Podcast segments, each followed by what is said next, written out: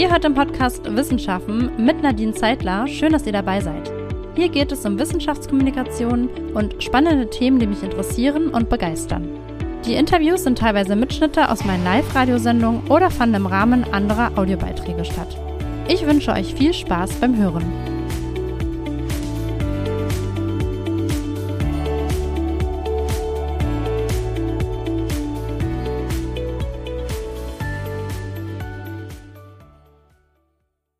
Ja, heute dreht sich ja alles um das 100-jährige Radiojubiläum.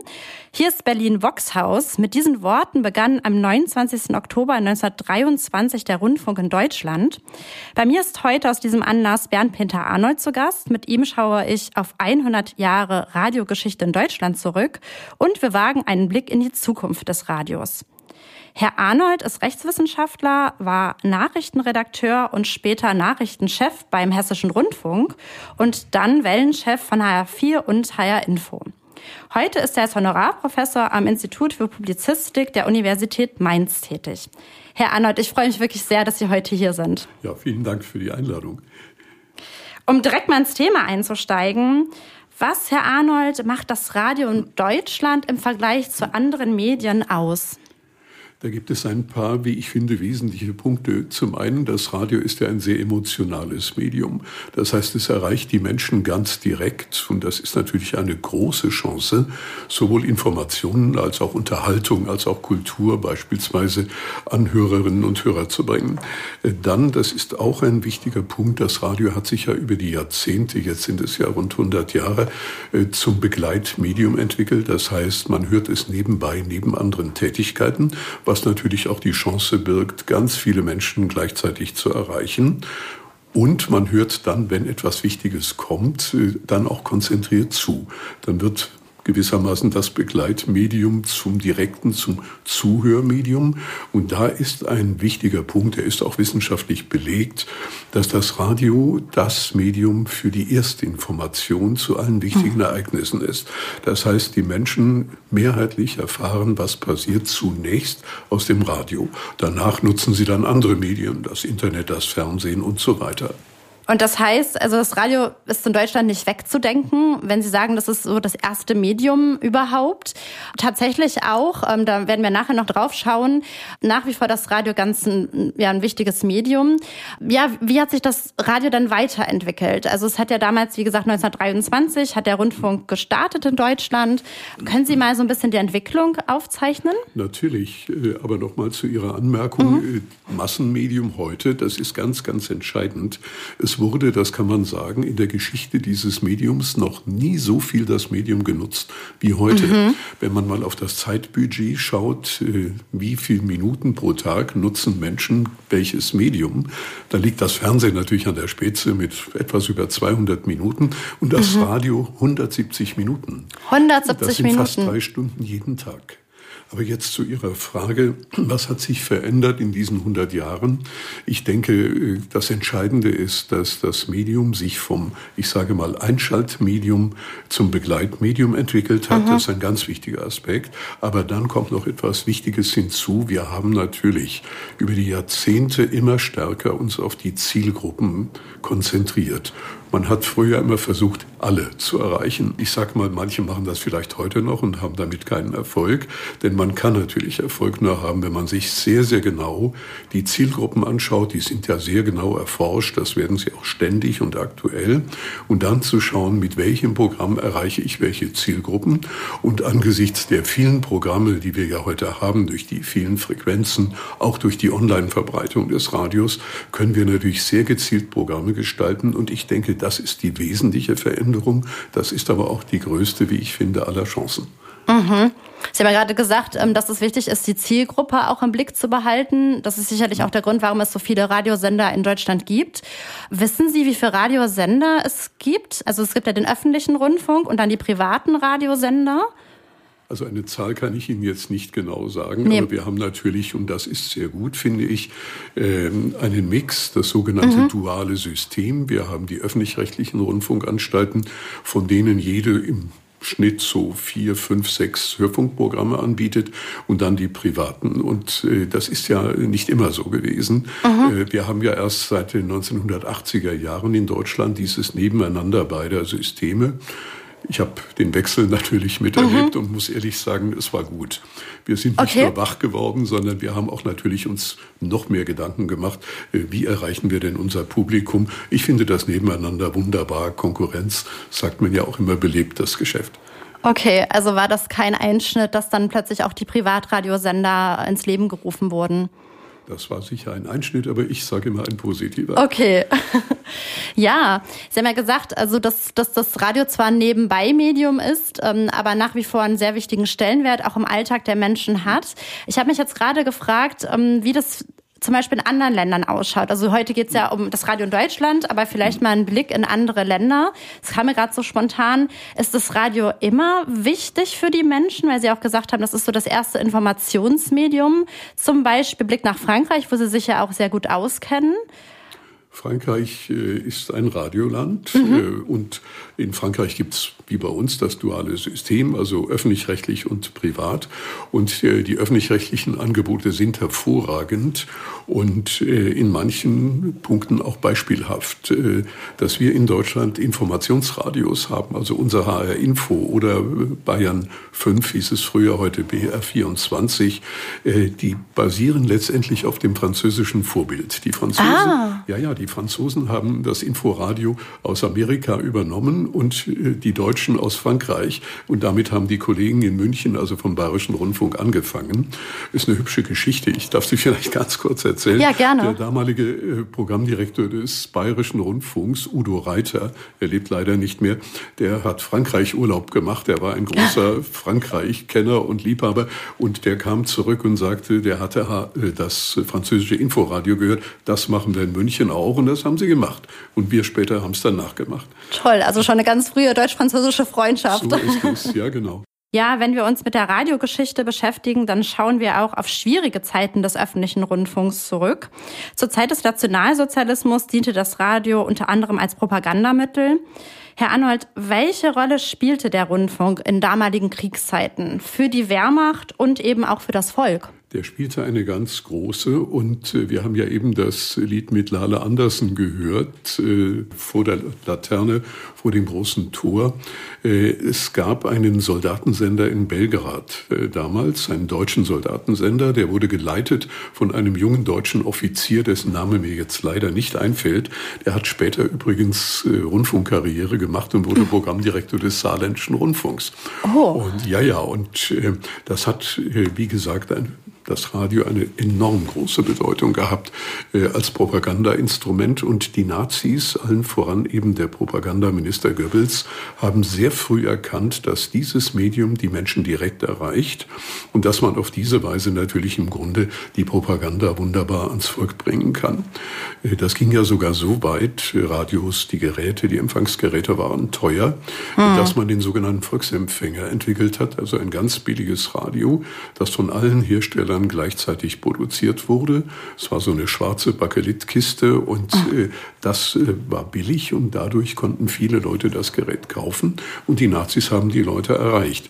Es kommt natürlich noch etwas hinzu. Ich habe eingangs gesagt, das Radio ist ein sehr direktes, sehr emotionales mhm. Medium und äh, der kanadische Medienforscher Marshall McLuhan, der sich äh, mit den Medien und ihrer Wirkung vor allen Dingen beschäftigt hat, äh, der hat gesagt, und das finde ich richtig, ähm, das Radio ist ein heißes Medium, ein ganz direktes Medium und es kommt an die Emotionen der Menschen. Mhm. Und das Fernsehen ist dem gegenüber ein kaltes Medium. Äh, und er sagt dann, stellen Sie sich mal vor, Goebbels mit seinem Geschrei, dieser widerlich aussehende, tobende Typ, wäre im Fernsehen zu sehen gewesen. Die Leute hätten gesagt, wie schrecklich. Ja. Aber im Radio hatte er Wirkung. Und das galt für die anderen Nazitypen natürlich auch. Also das Radio, wie gesagt, als noch dazu neues, in diesem Moment auch für viele attraktives Medium, hat bei den Nazis diese Bedeutung gehabt. Es wurde gnadenlos ausgenutzt. Mhm. Und Sie haben eingangs gesagt, also von dem Radio Belgrad gesprochen, wurde dann aus Belgrad gesendet? Wurde aus Belgrad gesendet, ja. war besetzt damals. Und wie gesagt, dieser junge Offizier, der hat dort dieses, nicht nur das Radio geleitet, sondern der hatte die Idee mit der Lili Marleen. Und die wurde dann immer zu Programmbeginn und zu Programmende gespielt. Ja, ich habe auch in, im Zuge der Vorbereitung auf diese Sendung gelesen, dass Lili Marleen damals auch eins der meistgespielten Lieder war. Die Soldaten an der Front haben sich, wenn sie ein Radio hatten, sie haben auch gerade gesagt, man konnte es natürlich auch mitnehmen, da gab es ja auch schon so portable Möglichkeiten. Das war eins der meistgewünschten Lieder tatsächlich. Das ist sicher richtig. Ja, eine andere Geschichte, die natürlich auch mit Deutschland zu tun hat, ist die Geschichte der DDR. Dort hat Radio ja auch eine, ja, eine wesentliche Rolle gespielt. Da war es allerdings so, wer beispielsweise die Westmedien hörte, RIAS beispielsweise oder auch den Deutschlandfunk, ähm, konnte dafür sogar ins Gefängnis kommen. Und trotzdem haben DDR-Bürger diese Medien konsumiert, gehört. Ähm, welchen Stellenwert hatte das Radio damals in der DDR?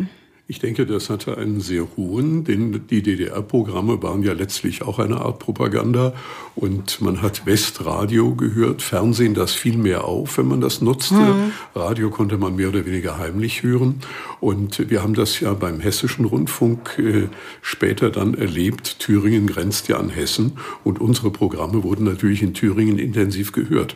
Und nach der Wende, äh, als wir dann nach Thüringen kamen, es gab eine sehr intensive Zusammenarbeit zwischen zwischen dem HR und dem damaligen Thüringer Rundfunk, dann äh, ist man Leuten dort begegnet, die sagten, ach, Sie sind das, die kannten einen vom Radio, äh, bis hin zu der Bemerkung, ach, so sehen Sie aus. Da, da, ist man immer nachdenklich geworden, was haben die denn für Vorstellungen gehabt, nicht? Aber oh ja. wie, äh, wie, dem auch sei, ähm, doch natürlich haben die Programme aus dem Westen, RIAS haben Sie schon erwähnt, Deutschlandfunk natürlich auch, aber auch die Landesrundfunkanstalten, die an der Grenze gesendet haben, so wie wir auch nicht. Und äh, das spielte eine große Rolle. Und man hat dann plötzlich interessante Bekanntschaften gemacht. Dann leider auch negative, denn viele Menschen, die man kennenlernte beim Thüringer Rundfunk, haben sich dann später natürlich als Stasi-Mitarbeiter herausgestellt. Ja. Und ähm, wurden da dann nicht auch irgendwelche Störsender irgendwie installiert? Weil man wollte ja sicherlich nicht, dass die Westmedien gehört wurden, oder? Die gab es natürlich auch. Äh, die galten insbesondere merkwürdigerweise dem RIAS und auch dem Deutschlandfunk, äh, der damals äh, noch ein bisschen eine andere Funktion hatte natürlich als heute. Interessanterweise wurden die Programme der Landesrundfunkanstalten der angrenzenden, also Bayern, Hessen, dann auch Norddeutscher Rundfunk, die wurden praktisch nicht gestört. Aha, okay. Man hat also eher den, das Augenmerk auf die anderen Sender gelegt, wahrscheinlich ja. weil die eine, also eine andere Bedeutung hatten Richtig. dann und auch eine andere Funktion. Natürlich. Ja. Hm. Okay. Ja, das heißt also vom, also wenn man Westradio hörte, die Westmedien, ähm, emanzipierte man sich ja auch ein Stück weit damit. Und ähm, es gibt sogar die These, dass ähm, die Westmedien bzw. das Radio allgemein am Mauerfall beteiligt war. Ähm, oder zum Mauerfall geführt hat, so formuliert. Was denken Sie denn dazu? Ist da vielleicht was dran? Also ich will da unsere Wirkung natürlich nicht überschätzen, aber ich denke dadurch, dass äh, Informationen aus der großen weiten Welt, wie man so schön sagt, den Menschen vermittelt wurden, die sie sonst ja nicht bekamen, das mhm. war ja alles zensiert, äh, kann ich mir durchaus vorstellen, äh, dass Informationen dazu beigetragen haben, dort äh, zunächst einmal den, ich sag's mal in Anführungszeichen, Volksaufstand mhm. äh, begünstigt haben. Man wusste eben, was in der Welt vorgeht. Man wusste vor allen Dingen auch, wie wird das, was wir jetzt hier machen, in der DDR, in der, in der Welt gesehen. Ich denke schon. Ich will es, wie mhm. gesagt, nicht überschätzen, aber eine gewisse Rolle hat das Radio bestimmt gespielt. Daran sehen wir, dass Radio eben eine ganz zentrale Bedeutung eben im Leben der Menschen hat. Ja, Herr Arnold, Sie selbst sagten von sich, dass Sie ein Radiomann sind. Sie sagten es bei einer Veranstaltung im Institut Français Mainz, wo wir uns kennengelernt haben. Was macht für Sie die Faszination Radio aus? Es ist natürlich einmal die schnelle, direkte Information. Äh, wenn man sich äh, für Nachrichten interessiert, ist das natürlich toll. Äh, dann auch, und das ist ein wichtiger Aspekt, die Nähe zu den Adressaten. Wir haben das gemerkt, als wir unser Programm HR4 aufgelegt hatten. Wir haben über viele, viele Jahre regelmäßig öffentliche Veranstaltungen gemacht, und zwar überall in Hessen. Und dann merkt man, dass man plötzlich ganz nah bei den Menschen ist und mhm. dass man auch eine unmittelbare Reaktion hat. Dass man also nicht irgendwas macht und sagt, naja, hoffentlich hört's einer. Wie finden das die Leute? Nein, man kriegt das ganz direkt mit, auch die Kritik. Und das ist natürlich sehr, sehr gut. Das ist ganz wichtig. Und dann ist natürlich für einen Journalisten noch ein interessanter Aspekt, wenn man einen Radiobeitrag machen will und hat eine Idee, dann wird die Sendung, der Beitrag nachher so, wie man die Idee hatte.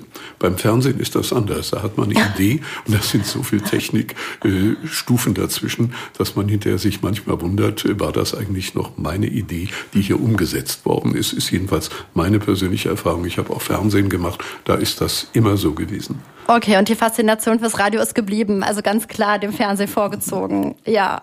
Wie sind Sie denn zum Radio gekommen? Ich habe in der Vorstellung eingangs gesagt, dass Sie ursprünglich Rechtswissenschaften studiert haben. Ich weiß von Ihnen, dass Sie während Ihres Studiums auch schon beim HR, glaube ich, ne, ja. ähm, gearbeitet haben. Ja, und dann ist wahrscheinlich der Funke übergesprungen, oder? Nee, der war schon vorher ah, da. Okay. Ich, war, ich war als Jugendlicher schon sehr, sehr fasziniert vom Radio, habe sehr viel Radio gehört und habe gedacht, das willst du mal machen. Habe natürlich nie geglaubt, dass das Realität wird. Und äh, ich habe äh, Rechtswissenschaften studiert unter dem Aspekt, ich will Journalist im politischen Bereich werden. Und äh, diese Publizistikstudiengänge und so gab es erst in den Anfängen. Und dann haben mir erfahrene Journalisten gesagt, wenn du politischer Journalist werden willst, dann ist Jura nicht verkehrt verkehrt. Ich habe das mhm. gemacht, aber immer mit dem Aspekt, Journalist zu werden. Ich wollte nie einen juristischen Beruf ergreifen. Und dann, wie Sie schon gesagt haben, habe ich während des Studiums beim HR schon als Reporter gearbeitet. Ja, und äh, danach ging es dann weiter und dann, ja, dann kam so ein bisschen Karriere, wie gesagt, bis zum Wellenchef. Aber die Faszination ist geblieben. Ja, toll. Ich spüre Sie auch regelrecht hier gegenüber, wenn ich äh, ja, Ihnen gegenüber sitze. Genau, was Sie gerade gesagt haben zu den Großprojekten beim Hessischen Rundfunk zählt unter anderem der Aufbau der Landes Landeswellen ähm, HR4 und HR Info, die Sie auch über Jahre geleitet haben. Also viele Jahre Radioerfahrung, die Sie da mitbringen und die Sie auch auszeichnen. Gibt es denn so einen Radiomoment, den Sie nie vergessen werden? Gibt es da was Besonderes? wenn ich darf, wenn ich darf, nenne ich drei, Gerne. Diese, die sehr unterschiedlich sind. Und zwar ähm, einmal äh, natürlich äh, die erste eigene Sendung. Äh, ja. Mit viel Aufregung verbunden natürlich, aber das war natürlich jetzt endlich habe ich es geschafft. Ja. Das werde ich natürlich nie vergessen. Was ähm, war das Thema? Entschuldigung. Äh, das war damals äh, ein Magazin unterwegs in Hessen. Ah. Und das durfte ich moderieren und ja, das war es dann. Toll. Ob es toll war, weiß ich nicht. Jedenfalls für mich war es toll. Und äh, dann ist natürlich äh, ein, äh, ich sage mal, dramatisches Ereignis. ich saß im Studio, habe selber unser Programm moderiert, als die erste Nachricht von 9-11, von dem Anschlag auf das World Trade Center okay. in New York kam. Äh, das äh, sitzt dann doch sehr tief. Und dann ein vielleicht heiteres Ereignis noch. Ähm, äh, der damalige Bundeskanzler Helmut Schmidt kam nach Frankfurt ins Studio zu einem größeren Interview, das ich geführt habe. Und wir dachten, Schmidt raucht, Kettenraucher, aber man darf ja im Studio nur nicht rauchen. Und man darf auch im Studio keinen Coca-Cola haben, weil man mit einer Flasche Coca-Cola bekanntlich ein Studium ruinieren kann. Oh ja. Äh, und Schmidt rauchte und trank Coca-Cola. Und wir haben dann einen Menschen mit dem Feuerlöscher ins Studio gestellt, pro forma, nach dem Motto, das muss sein. Und bei Coca-Cola, wir hatten ihm ein Fläschchen Coca-Cola hingestellt und er kam rein, nahm die Flasche hoch und fragte, ach, ist das alles? Und dann haben oh. wir noch ein paar Flaschen besorgt.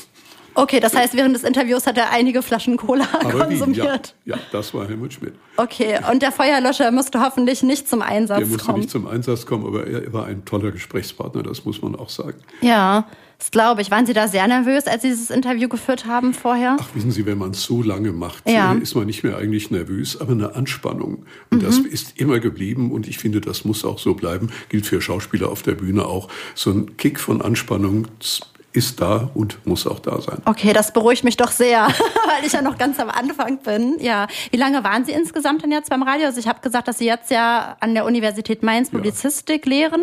Ja. Wie lange waren Sie beim Radio so äh, insgesamt? Äh, ja, rund 40 Jahre. Rund 40. Aber ich habe dann äh, Uni auch schon parallel gemacht, als ich noch beim HR war. Ja, spannend.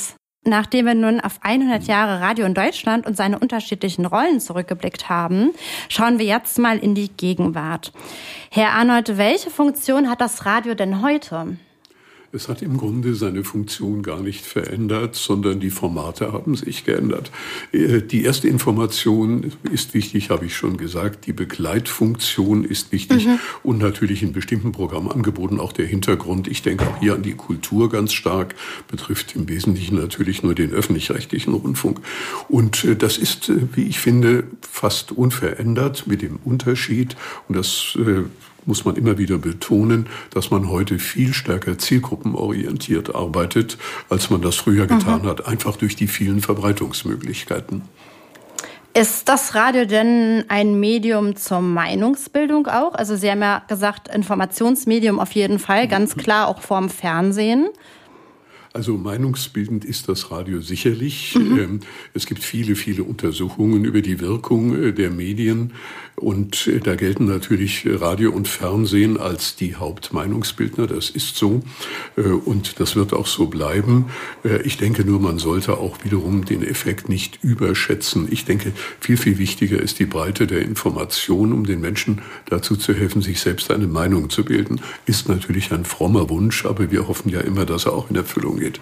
Ja, es gibt ja jetzt auch neue Formate, wie zum Beispiel Podcasts, die das klassische Radioprogramm ergänzen. Wie wichtig sind die denn für die deutsche Radiolandschaft? Die sind extrem wichtig und äh, ich finde, wir müssen uns äh, immer wieder auf neue Techniken, neue Verbreitungswege einstellen.